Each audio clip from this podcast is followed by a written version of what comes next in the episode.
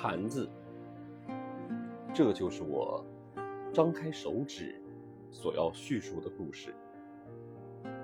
那洞窟不会在今夜关闭，明天夜晚也不会关闭。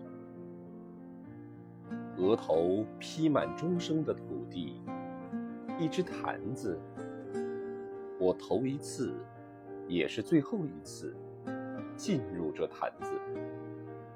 因为我知道，只有一次，脖颈围着野兽的线条，水流拥抱的坛子，长出朴实的肉体。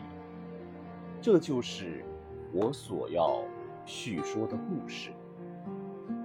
我对你这黑色盛水的身体，并非没有话说，敬意由此开始。接触由此开始。这一只坛子，我的土地之上，从野兽演变而出的秘密的角，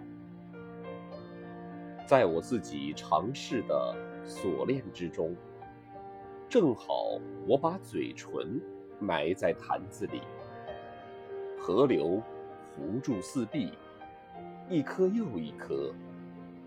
栗树像伤疤在周围隐隐出现，而女人似的故乡，双双从水底浮上，询问生育之事。